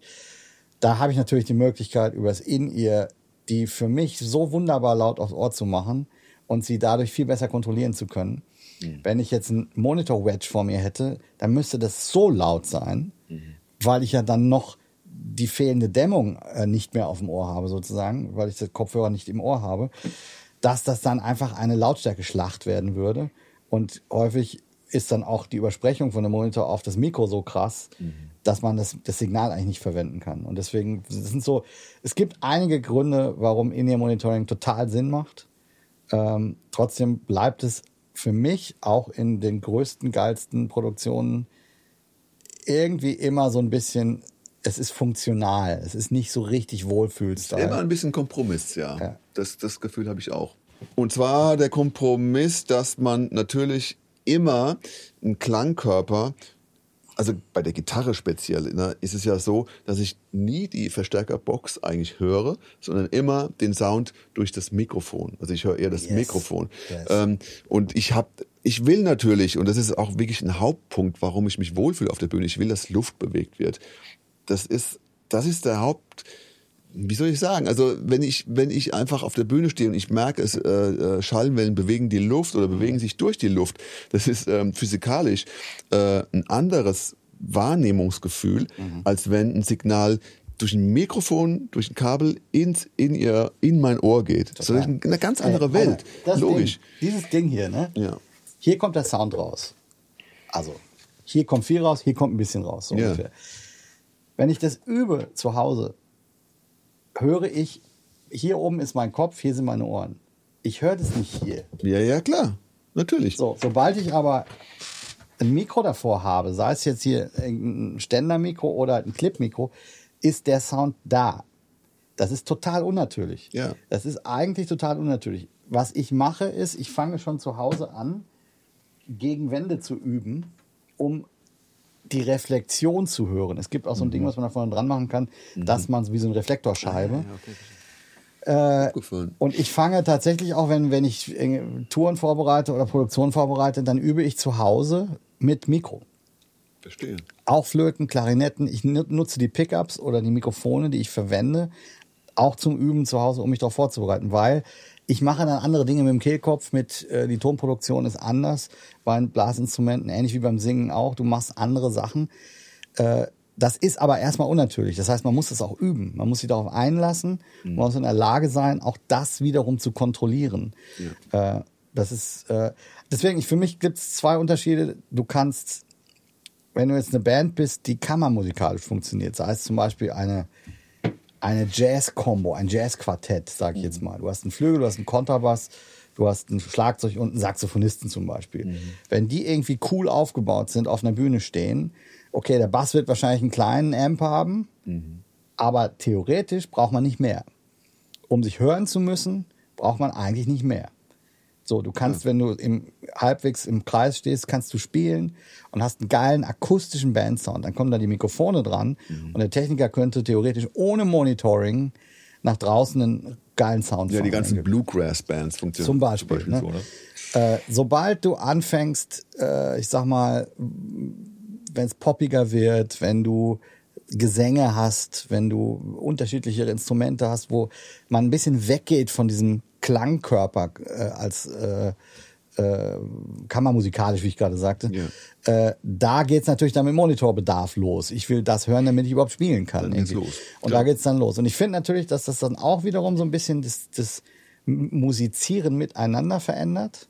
Mhm. Äh, und deswegen finde ich es manchmal geil, ganz ohne Mikrofon und ganz ohne Kopfhörer und, und Wedges einfach ja, zu spielen. Das ist natürlich das Schönste. Da passieren andere Dinge, aber das geht halt manchmal nicht, wenn wir Pop machen, wenn wir ja. die großen Bühnen spielen oder im Studio sind. Ich glaube, da, darüber, ja, klar, da kann man darüber sprechen, aber ich glaube, alle, die In-Ear benutzen, kennen das Phänomen, dass wenn man mit Menschen in einem Raum direkt steht, ohne Kopfhörer, ohne irgendwas, dass man dann das beste Gefühl hat, wie man gerade klingt so im Raum. Ne? Klar, sprechen wir wieder von einem, von einem kleinen Raum, bei dem man jeden auch hören kann. Auf einer großen Bühne, wo alle irgendwie zehn Meter Abstand voneinander haben, ist das ja gar nicht mehr möglich. Da müssen dann gerade diese Bluegrass-Bands, die müssen dann ganz nah zusammen auf der Bühne stehen. Ja, genau. Die stellen sich in einen Kreis. Es wird ein Mikro aufgestellt, das meistens äh, mhm. eine Kugelform äh, ähm, Charakteristik, Charakteristik, hat, ja. hat, und dann, dann geht da alles gleichberechtigt rein. Dann merkt man dann schon auch mal, dass das Banjo ein bisschen weiter Abstand nimmt vom mhm. Mikro, weil das generell viel lauter ist als mhm. der Rest. Oder der Bassist äh, hat ein bisschen Abstand, weil die Bassfrequenzen sich anders ausbreiten mhm. als hohe Frequenzen, zum Beispiel. Egal. Auf jeden Fall ist das, ähm, äh, merkt man da, ähm, dass, es, dass, es, dass dieses Musizieren direkt im Raum, ich merke, dass sich Luft bewegt. Ich merke, dass ein Instrument Dynamiken hat, ja. äh, die ich direkt wahrnehmen kann. Und ich merke auch das Raumverhalten von einem Musiker. Wenn jemand sich leicht dreht, höre ich, hör ich, dass es ein bisschen anders klingt. Also ja. diese ganze Wahrnehmung, die macht natürlich was mit einem. Und das finde ich natürlich immer super spannend. Es klingt immer sehr natürlich und ich habe ein sehr natürliches Spielgefühl. Natürlich kann man da auch sagen, ja, aber ich höre meine Gitarre schon besser, ähm, wenn ich die, wenn ich dann nochmal einen Kopfhörer habe, weil äh, mein, mein, mein, äh, die Öffnung der Gitarre, also der akustischen Gitarre, natürlich hier, äh, ich habe ein Schallloch und das äh, geht natürlich nach vorn raus und ich als Gitarrist habe meinen Kopf ja eher oben. Ja. Ich höre, höre die Gitarre eigentlich gar nicht so gut als Gitarrist, ja. wenn man so will. Ne? Ja. Ich höre sogar die Gitarre besser von meinem Gegenüber, der genau. vielleicht auch eine Gitarre spielt. Oder das ist natürlich, dann könnte man wieder sagen, okay, es ist vielleicht sogar besser mit dem In-Ear. Wie auch immer. Also es hat diese, diese, diese zwei Welten. Äh, mein Signal klingt künstlich, ähm, aber ich kann es kontrollieren. Und mhm. dann äh, mein äh, Signal klingt so, wie ich es gewohnt bin, natürlich, aber ich kann es ich vielleicht nicht immer so gut kontrollieren. Mhm. Es ist immer ein Kompromiss. Und genau. da kommen wir dann an den Punkt, ich brauche so eine gewisse Resilienz geil spielen zu können, gut spielen zu können, obwohl nicht alles perfekt ist. Ich glaube, da kommen genau. wir nicht dran vorbei. Aber es gibt so ein paar praktische Tipps. Wir hatten es ja gerade schon mit dem Low-End, zum Beispiel Low-Cut machen. Ja. Äh, es gibt, finde ich, ein paar Tipps, die äh, wahrscheinlich die meisten von uns kennen, aber vielleicht Leute, die noch nicht viel mit In-Ear-Erfahrung haben, eben nicht. Äh, zum Beispiel äh, bei Bläsern oder auch bei Sängern, wenn wir mehrere Stimmen haben, mehrere Bläser, mehrere mhm. Stimmen, und die sind alle in der Mitte, mhm. und du bist einer von denjenigen, die, die spielen oder singen, dann wird es schwierig zu intonieren oder es wird manchmal auch mit den Obertonstrukturen schwierig. Ja, Was ich mache zum Beispiel, wenn wir in der Horn-Section spielen, Posaune, Trompete, Saxophon zum Beispiel. Ich bin in der Mitte, mein Saxophon ist in der Mitte und ich panne mir die Trompete so weit es geht weg in eine Richtung. Einfach deswegen, weil wenn ich eine zweite Stimme mit dem Saxophon spiele, die mit der Trompete sich mischen soll, mhm. wenn das Blending gut sein soll, dann passieren manchmal, wenn die übereinander liegen, passieren, dann weiß ich nicht mehr, bin ich jetzt zu tief oder ja, ist die Trompete zu tief? Logisch. Und dann ist es geiler zu sagen, ich trenne die komplett, so weit wie es geht nach links oder rechts. Mhm. Und dann merke ich, ich bin zu tief oder Trompete ist zu tief, ich kann mich anpassen. Das ist ein Ding bei, bei Vocals genau das Gleiche, dass man sagt, äh, Backing Vocal Lady nach rechts, äh, Keyboarder Vocals nach links, ich bin in der Mitte, kann viel besser euch alle hören. Äh, lustig finde ich, manche machen es so, die sind nicht selber in der Mitte, sondern die setzen sich selbst ja, nach links. Ja, das habe ich auch schon gemacht, ja. Gibt's auch mögliche. Aber ja. das hilft zum Beispiel total. Und dann so das Grundsätzliche, mach mich mal lauter oder mach mich mal leiser. Mhm.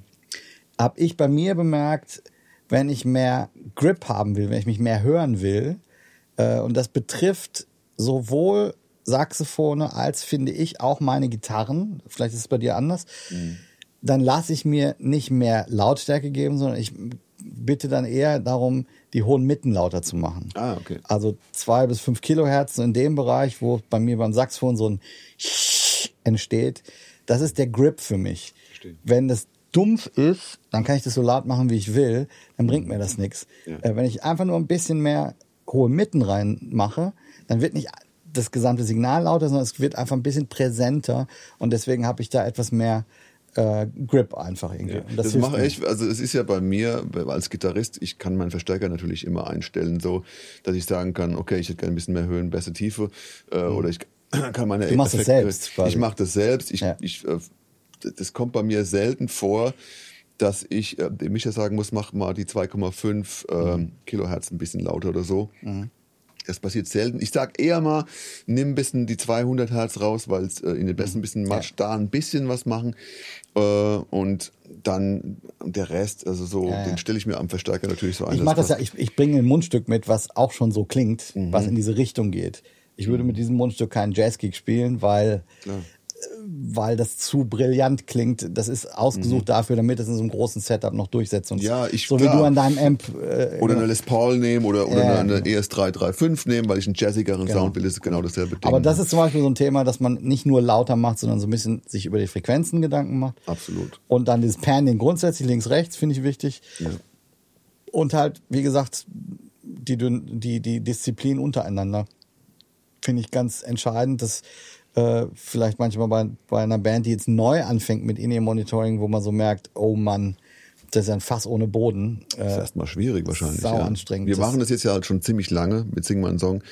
Äh, seit zehn, über zehn Jahren so intensiv und äh, vorher vielleicht auch schon. Da gab es ja auch schon Indias. Ich, ja, ich habe vorher schon eine komplette Tour mit India gespielt. Ja, also, ja, bei mir ist schon, also ich würde auch sagen, eigentlich jetzt mittlerweile fast 15 Jahre spiele ich fast ausschließlich mit India. Ja. Fast.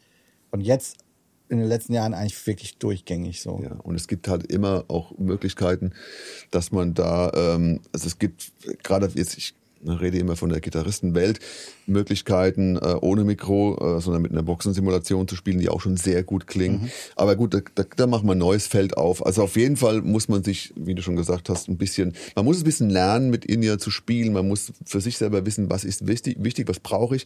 Und ich glaube, es ist auch wichtig, immer äh, zu versuchen herauszufinden, warum fühle ich mich jetzt gerade nicht wohl, was kann ich dran ändern, woran liegt es, ja. ist es, ist es die Dynamik, ist es, ist es, sind es die Frequenzen, ja. ähm, ist es was anderes, ist Panning und das sind so Sachen, die man natürlich so ein bisschen checken kann und im Griff haben kann und so. Naja, whatever. Also vielleicht haben wir ja ein bisschen, ein bisschen äh, geholfen, dass äh, Leute so ein paar Ideen Anonyme in ihr. Anonyme Hörer. in ihr Treffpunkte. ja, also spannendes Thema, schwieriges Thema, never ending story, äh, ja. Fluch und Segen, alles zugleich. Und dass auch selbst Leute, jetzt sagen wir mal wie wir, die wirklich immer mit in ihr spielen, eigentlich auch nie an dem Punkt sind, sind dass sie sagen, äh, Dir kann man es echt nicht recht machen. Äh, nee. Mist. so Meckerliese, ne? Immer meckern. Ja, aber ist so. Ja. Aber genau, schreibt uns, wenn ihr andere Erfahrungen habt oder wenn ihr noch irgendwelche Themen habt, die, ähm, die wir nicht beleuchtet haben oder so. Oder vielleicht können wir dann. Haben wir bestimmt ein bisschen was vergessen, ne? ja. ne? aber ist ja immer so. Wir haben jetzt auch keinen Fahrplan hier abgearbeitet, sondern ein bisschen drauf, drauf los, gebrainstormt sozusagen. Ja. Aber ähm, übermorgen geht's wieder los bei uns. Da sind wir wieder mit dem Gregor unterwegs und haben die Dinger wieder im Ohr. Ja, mal gucken, wie es weitergeht bei uns. Ich meine, vielleicht ist es auch mal so, dass wir unterwegs irgendwie so einen Podcast machen und eine Kamera irgendwo hinstellen. Mal schauen. Ich habe keine Ahnung. Das war jetzt die zweite Folge. Also viele, das ist ja so, viele brechen bei der zehnten Folge ab, weil sie merken, das so? ja, es gibt, gibt glaube ich, so eine Tendenz. Mal gucken, Viele also Ehen werden nach sieben Jahren geschieden und viele. oder sieben oder so, ne? Vielleicht sollten wir uns als wir, wir wollen die ersten sieben Folgen schaffen Ja. und dann mal gucken, ob wir, ob wir es weiter schaffen. Vielleicht, vielleicht schaffen wir es weiter. Vielleicht müssen wir auf In-Ear switchen beim nächsten Mal. Ich, ich höre mich so schlecht. beim, beim Podcasten. Gute Idee.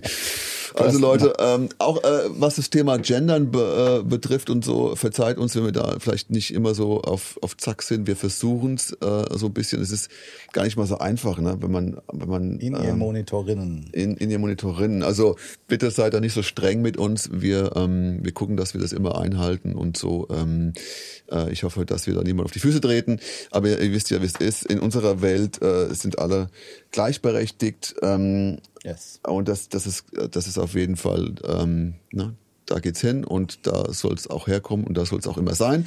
Schreibt uns, wenn ihr andere Themen habt, wenn ihr ähm, Wünsche habt über Themen, über die wir quatschen sollen, wo wir ein bisschen warum aus dem? Nähkästchen plaudern. Kommunikation. Genau. Und liked uns, shared uns. Was macht man als Podcaster? Liken, sharen, ja, ist das so? Man kann auf jeden Fall sharen, posten. Teilen und so, Ja, ne? das kann man alles machen. Ähm, und genau. Danke fürs Einschalten, danke fürs Zuhören. Schön war's.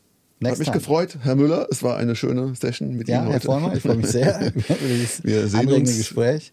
Äh, das war Wir und die Musikwelt. Richtig. Nummer zwei. Nummer zwei. Und mal sehen, wann die nächste Folge kommt. Wissen wir eigentlich, wie oft wir das posten? Wissen wir noch gar nicht. Wie, wie oft wir das posten. Ja, jeden Tag oder jede Woche? Ach so, na, ich würde auf jeden Fall sagen, so mindestens zweimal im Monat. Einmal im Jahr, ja. Ah, genau. Einmal, zweimal im Monat, ne? Okay, wir versuchen es zweimal im Monat zu machen. Tschüss, bis zum nächsten Mal. Alle, die hier Video gucken, können uns auch sehen, was eine besondere, ein, ein besonderer Genuss sein soll für Absolut.